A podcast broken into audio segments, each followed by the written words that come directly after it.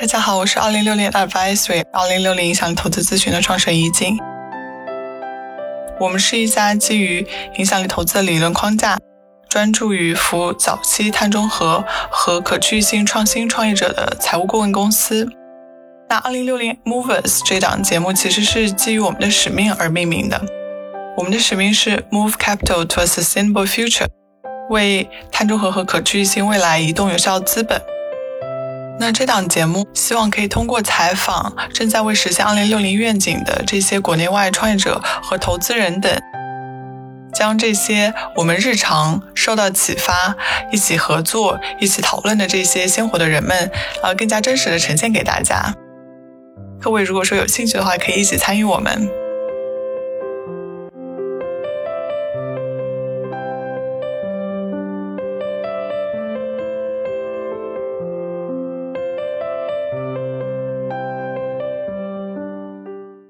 首先，其实还是恭喜咱们新的一轮的这个融资完成。今天何博跟盛博还有团队不在，但是其实特别为大家开心，就恭喜整个团队。哦，谢谢谢谢谢谢。好呀，那先请袁坤自我介绍一下吧。对我是个创业者，然后我我是那个赵雅云的创始人和 CEO，然后目前在做虚拟电厂的相关的一些呃创业实践的工作，就大概是这样。好呀，那其实虚拟电厂这个概念，我觉得咱们就这个从去年到现在，当然你是就是这个专家，但是在这个过程当中，其实我们觉得我们也碰到呃不少的机构跟个人，对他从完全不知道这个概念是一个什么东西，然后到市场上面可能目前有一个相对混淆的一个这个过程。呃，咱们聊聊，就是呃，虚拟电厂可以先跟大家科普一下，到底是一个什么东西嘛？然后它这个背后的经济账到底要怎么样去计算？嗯，就虚拟电厂嘛，它之所以叫电厂，它还是要模拟出一些类似于电厂的功能，发挥出一些电厂的实际的效果。比如说，它可以呃调节啊，还有它具有能量属性等等。那我们从学术上来说呢，它就是来聚合优化很多分布式的资源啊，当然它要通过很多的软件硬件这种连接，然后发挥出一个实体电厂的这样的功能。大家从学术定义上是这样的，但是其实上它这个定义是相对宽泛的。那我们从嗯，从更具体的角度讲呢，就虚拟电厂这个概念到各个地方，它它要落地生根，它还是基于这个地区的一个，就是说它的政策呀，包括它的可实施边界啊等等。那从中国对虚拟电厂的期待来说，其实可以有一些有章可循的，就是我们去看这个发改委能源局，我们的一些上级上级的这些政府部门，他们对这件事情的期待还是很高的，也在推动这件事。他们对这件事，就是说，虚拟电厂更多的将来是要承担在整个能源系统里去帮助更多的风光新能源进行消纳，成为一个电力系统可以平衡的灵活性的支持。它更多的是在电力系统起到一个辅助的作用啊。它这个是在中国对它的一个期待，更多的是在用户侧聚合分布式资源啊来完成这个事情。呃，经济账这块呢，我们觉得。它还是要基于现有的政策来去完成，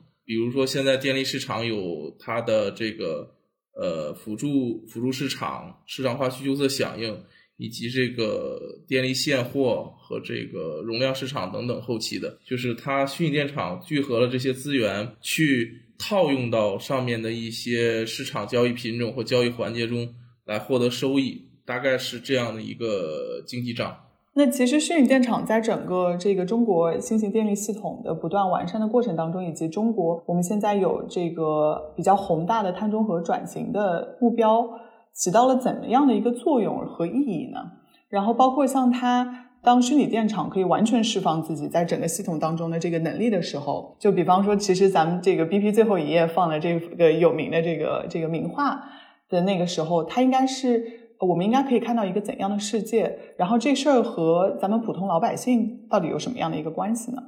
从咱们的这个国家的宏大叙事和宏大计划来说，呃，这个它是不可或缺的一个重要的环节。这个环节呢，主要是在呃，我们将来会有很高比例的风电光伏要增加到我们的系统中，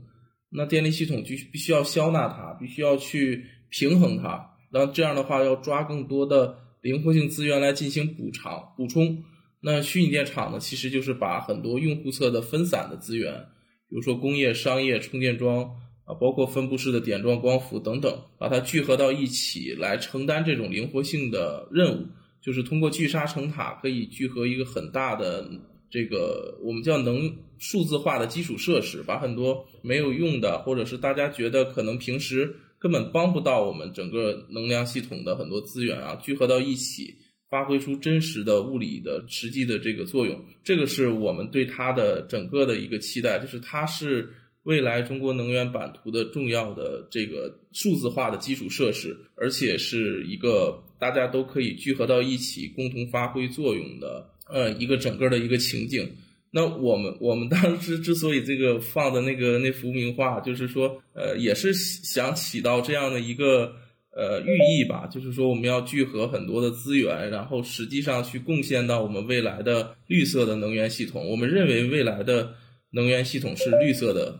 所以我们要去这里面去做。我们去承担的一部分责任，那聚合到我们具体的这个每个工业啊、商业啊，包括我们居民的这个老百姓的这个角度呢，其实它是，嗯，我我打一个很通俗的比喻啊，就是说我们有很多的风电光伏，但是实际上它是波动的，呃，就是这个时候有电，这个时候可能不不发电，它是一个很间断的波动的、不确定的。那这个时候我们如果能量系统里有一个充电宝的话，那就可以说在这个有电的时候把它充进去啊，然后在在没电的时候放出来。那其实我们有一点就是，就是虚拟电厂是把很多的，就是所有的社会资源聚合成一个真实的一个大的充电宝。这个充电宝就可以把更多的绿电光伏吸纳到我们的社会能源系统当中，呃，然后让让大家真的和这个绿色的风电光伏有一些互动和联系。但是，其实这个大的充电宝是我每个人贡献的力量，是每个人他自己通过调节自己的用电，然后呃做到了学风也好，填谷也好，然后移风也好等等的，他每个人发挥了他的一点贡献，就像搭积木一样，然后这样把这个整个的一个大的图景搭出来，然后去帮助到整个这个我们碳中和的社会进程当中，这个其实我觉得是。呃，是兼具它，它本身也可以获得收益，这是兼具经济性，并且有社会意义的一一个事情哈。对我，我们是这样去想这这个事情的。明白，特别有画面感，就感觉空中浮现了一个巨大的这个真正的共享的一个特别特别巨大的一个充电宝。那相比欧洲和美国，因为能源结构及电网的可靠性可能会有差异性。呃，虚拟电厂的这个业务形态也会有不同。那你认为中国在构建新型电力系统的过程中，有哪些最核心相关的这个政策对于未来格局会有很大的意义？然后，同时中国的虚拟电厂的未来发展会有怎样的这个不同或者是相同呢？呃，就是从能源发展的结构来说，欧洲和美国本身也是两个不同的路径。就每个国家其实它的路径都不一样。那我我这样就是更对中国的这个事情，我觉得有一个很大的不同是在于，中国的能源转型是一个急速的转型，呃，就是可能欧洲他们走过了从呃煤电到天然气再到这个新能源的一个缓慢过渡过程，而中国基本上是要从煤电直接跃升到新能源，就中间会少了很多的过渡环节。它也产生了一个巨大的灵活性资源的缺口，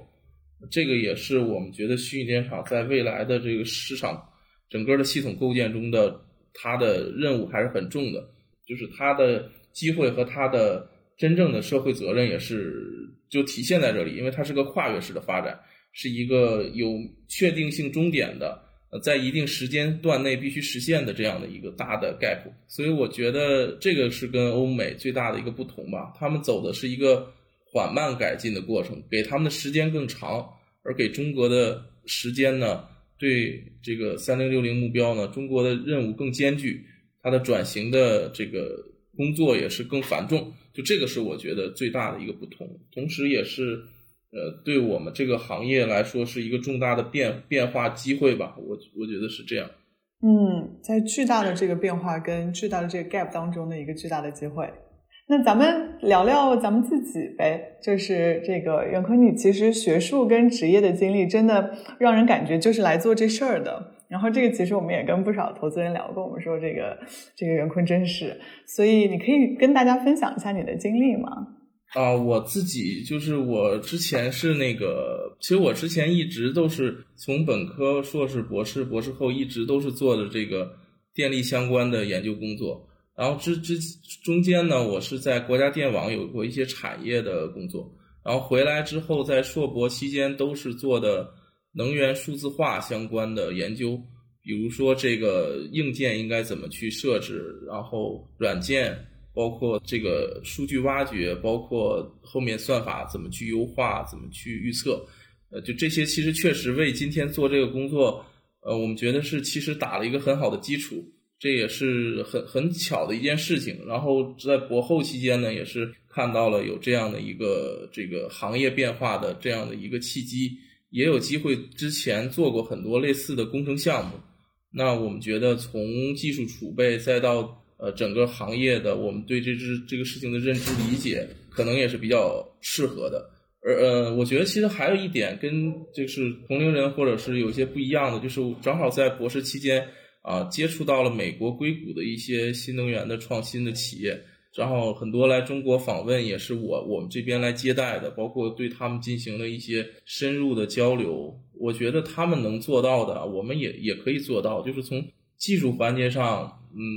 我们中国做电力电力研究的，其实是相对来说这个学科还是还是在全球上是我觉得是有一定的优势的。我们。做全全世界最大的一个工业系系统嘛，是我们这个中国人来完成的。所以从技术自信，包括创新的这些事情上，也是受到了他们很多启发。为什么他们可以做？呃，我们中国有同样的技术，也有类似的土壤，我们也要去做类似的事情啊，创新的事情。就这几个动因吧，可能呃共同的，就是组成了说今天我们要做这件事情，共同激发了这件事情。嗯，这这个大概是我个简单的一个经历吧。对，我觉得还是，呃，就是很很按部就班的，可能就走到这里了。对，也不是说很刻意的去需要凑这些技术点，好像这些技术点就是在过程中就就就都都摘到了哈，就是都走过了这个技术路径。对，嗯。因为很坚持跟专注做一件事儿，就其他的这个就是都会汇聚过来，就其实是一个这样子的一个过程跟经历。诶，刚才提到就是美国的那些大的这个机构，有有你印象特别深刻的嘛？就觉得做的特别好的这样子的。当时来到中国的是 O Power，O Power 当时是呃，我当时博导跟他一起主要他引入到中国。O Power 是做那个数据分析的，就是把用的用能数据做分析的。当时他来这边还发了一篇这个中文论文，跟这个这个我们这边的人一起合发了一篇中文论文。呃，Opower 还有 C three，C three 是做切电分析的，就是把整个电力的数据拿来，我们看看谁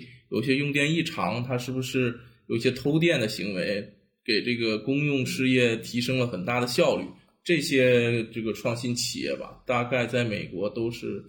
当时都是明星企业，就是大概在一五一六年的时候，我们看一些报道啊，觉得在我们传统的这种电力能源领域还能做这种很 fancy 的事情啊，而且很很具有创新性的，我们自己也很羡慕。我说其实应该在中国也有这样的机会，因为它有市场，它有同样，它它有可能有更大的市场体量，而且我觉得。呃，我们在这个领域储备的中国，就是有很多的沉默的这个人才啊，或者我觉得都可以去参与一些更有创新性的事情。就当时受了很大的一个启发啊，在这个这个过程中，对，嗯，明白。那刚才也讲到团队，在你眼里，就是赵婉云是一个怎么样的团队？然后创业到现在为止，你觉得在团队这件事儿上，作为一个 CEO 啊，你有获得比较大的这个学习跟 lessons 有哪些？嗯，就赵赵婉云这个团队，要是从直观上是一个情商比较低的团队，就是我们是一群工程师啊，啊，工程师啊，大家都是做技术的。呃，从外表看来都是都是比较善良的一批人啊，就是比较善良，都是比较单纯的。对，这是这个是我觉得给我给所有接触我们的人的一个，因为其实做技术的人嘛，相对简单啊，也没有那么多的事情，这个是我们的一个特点吧。呃，那这里面收收获最大的一个啊，其实收获是很很多方面的，因为我们从高校出来，其实没有去运作过一个商业公司，呃，当然这个过程呃也是不断的在学习吧。最大的收获，我觉得是我现在看待人的角度有了变化。因为在高校里，它是一个很竞争的环境啊，就是说你可以，你不可以，它就是一个一个很短时间内要去做判断的事情。但是做创业，甚至是就是聚合了一个团队来说，呃，我觉得这个事情我有了一个挺大的变化，就是我会从更长期的一个视角去看每一个伙伴。因为每个人都会有他的呃弱势的地方、缺陷的地方，还有他闪光的地方。那我我觉得其实要给更多的伙伴或同同行的人耐心和就是这个期待，大家都会，大家就是一个板，就是一个拼图在一起的这个木桶也好，是这样的一个团队。那那我们注定，我认为我们注定是要做一件伟大的事情的。那这件伟大的事情。肯定是需要一个团结的这个团体在一起的。那这个团体的每个人，他不可能都是像高校里的这种教授啊，或者是很优秀的学生一样，在某一个指标是那么的，就是那样的追求情况的。就是你要容，你要去期待他的进步，你要去更长远的看待每每个伙伴的价值。我觉得这个是我呃我最大的一个变化吧。我觉得是应该是这样的一个呃一个过程，对。那接下来还有哪些方面的这个人才，你觉得就是最核心希望吸引？我觉得就是只要认同我们的价值啊，这个然后呢，从技术环节呢，我觉得呃这个其实都需要补充啊。我们这个我们觉得这个事情需要一个快速的发展，无论是算法软件。还有这个以及市场运营，大概这两个大的方向吧，我们觉得都需要补充一些专业的人来帮助我们。我们也期待更多的呃伙伴能够加入到我们一起来去做这个有意义的事情。嗯，后面听到我们这个播客的小伙伴，如果说对赵婉莹特别感兴趣，也可以看一下赵婉莹的公众号。那其实就在咱们融资路演的这短短几个月，就是我们现在这个复合容量，其实就有了倍数的这个增长。就咱们现在呃，目前的业务进度如何？然后下一步的核心目标是什么？嗯，这业务进度现在很快，大家又翻了大概有很很快的一个兆瓦数，可能又乘以了二。现在大概就省份也大概又乘以了二，就整个就但凡有政策的，我们都去都已经开拓了。呃，去了大概我我们走走了大概六七个省。走了走了六七个省，有政策环境的基本都都都参与进去了，都在都在这个进程当中。嗯，后面呢，我主要是其实觉得，嗯，就是先把这个核心的收益，现在就是很多的实际的用户，让它产生收益，然后收益做起来之后，我们觉得这个虚拟电厂是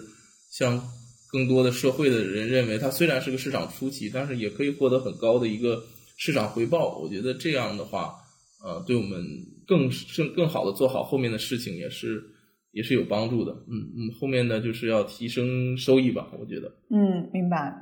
那其实这个我们合作下来，我其实在你们身上真的学到特别多。我记得咱们有一次，我不知道你记不记得，就是这个会跟会之间，然后中午在吃饭。然后我这个就是满脑子，我中午的时候，他就把电脑拿出来，然后满脑子都只有工作。然后那个时候回来以后，然后就看到你在那边买冰淇淋，然后你就是特别想吃冰淇淋，然后就问我，对，然后就问我就说这个这个想不想吃，然后想吃什么口味。其实我那个时候下意识的这个第一反应是说，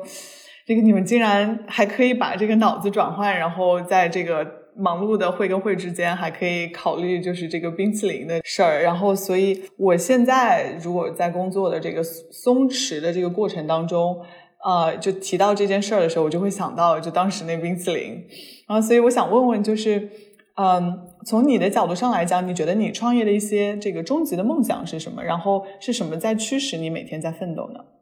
呃，那个冰淇淋的事情，这个我觉得可以再再那个展开聊一下。其实。嗯，包括咱们一起去见很多的投资人，其实对我们来说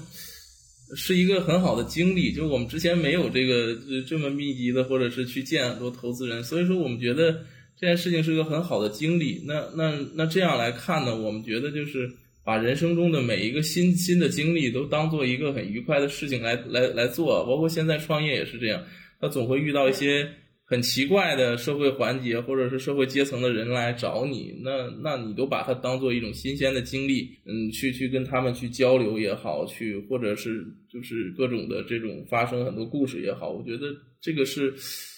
我觉得是我们可能在这方面有这个好奇心吧，然后去去去去来这个来来来去看这件事儿。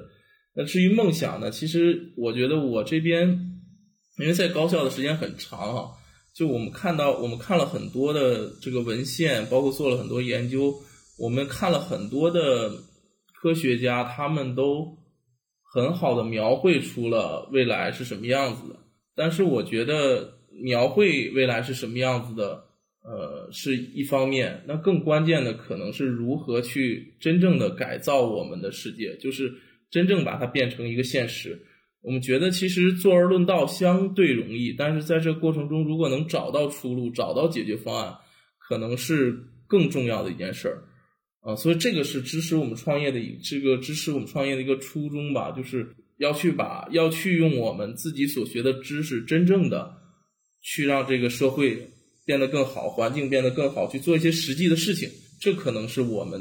真正创业最开始想的一些一些出发点。我觉得这个也也不会变的，因为就是如就是这支持我们做这件事情的一个最核心的动力吧。因为我们觉得只有去实践，然后才能去真实的认识，然后再去再去实践，再去提升认识。我觉得这个是一个循环往复的、不断迭代的一个过程，就是认识、实践、再认识、再实践，然后这样可能你能真正的理解。技术的边界在哪里？社会的这个这个真正的它的规范、它的约束在哪里？那我们在这里面寻求一个最优解，然后呃，去去做一件事情吧。就人一辈子总要做一件事情，那这件事情肯定要有价值吧？那当然，我们期待它是有价值的。我们认为，主观认为它是肯定有价值的。当然，我我们如果时间维度更拉长一点，可能比如说一千年之之后再看这件事情。呃，那不一定是真的如你主观想的是那么有价值，但是总要去做一些就主观的认为有价值的事情，对，就这是我们的一个想法，对。而且这个一路的这个探索，包括像有困难这事儿、有挑战这事儿，都是很有趣的。其实，嗯。对对，那其实咱们这一轮的这个融资，其实本身大的这个资本环境不是特别好的一个环境当中，咱们其实本身还是相对非常顺利的。那作为 CEO，其实在这个过程当中，包括像多方的权衡、节奏的把控这些，都呃，就是这个这个都得自己去去把握这些事儿。那在这个过程当中，有没有什么特别的心得体会，或者是对其他目前正在创业或者是想要融资的小伙伴有一些什么样的建议呢？嗯，第一个就是说，呃，你要有，呃，你要对这个事情有信心，对团队有信心，然后，嗯，就是说困难，困难肯定是有的，但是你要认可你自己的业务，你也会认为这个这个市场也好，这个社会也好，应该会有人去跟你有共同的认识和认可的，我觉得这个是要有的。第二个，我觉得。就如果是像怡景老师一直帮助我们，您说这个节奏这个事情，其实您是帮我们做了很多结构节奏的把控的。呃，我觉得这个如果是对于年轻的创业者，如果是没有这个这个融资经验的话，其实可以找到一些伙伴团队啊。然后来去帮助你来一起完成这件事情的，这个也是一个相互学习和这个进步的过程。就是我您说这个从我们这边看到了一些乐观呀，包括一些探索啊。其实我从您和您的团队这边也看到了很多我们值得学习的地方。这个这个真的是呃一个挺挺好的经历的，就是从头到尾对。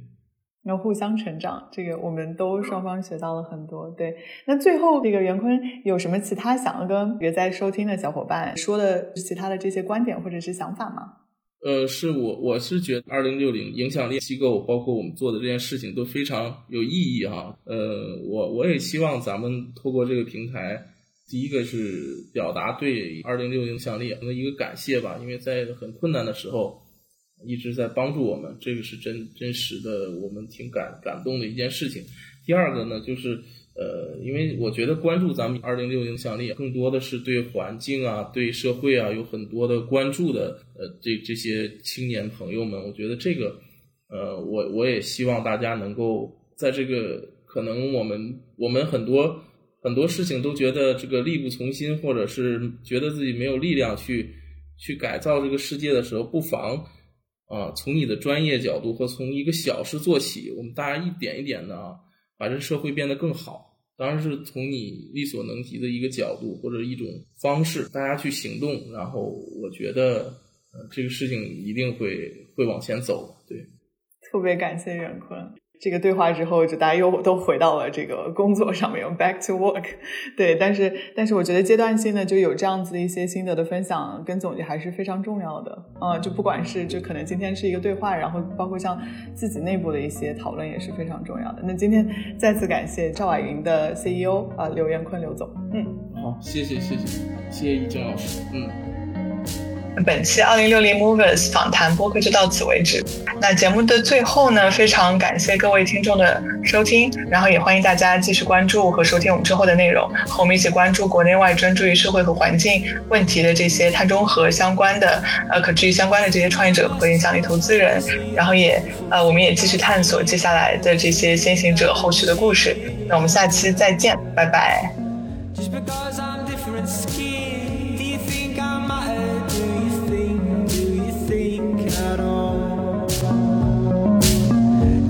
Feel angry if I do something or say something? I wonder which one's which. Don't tell me about my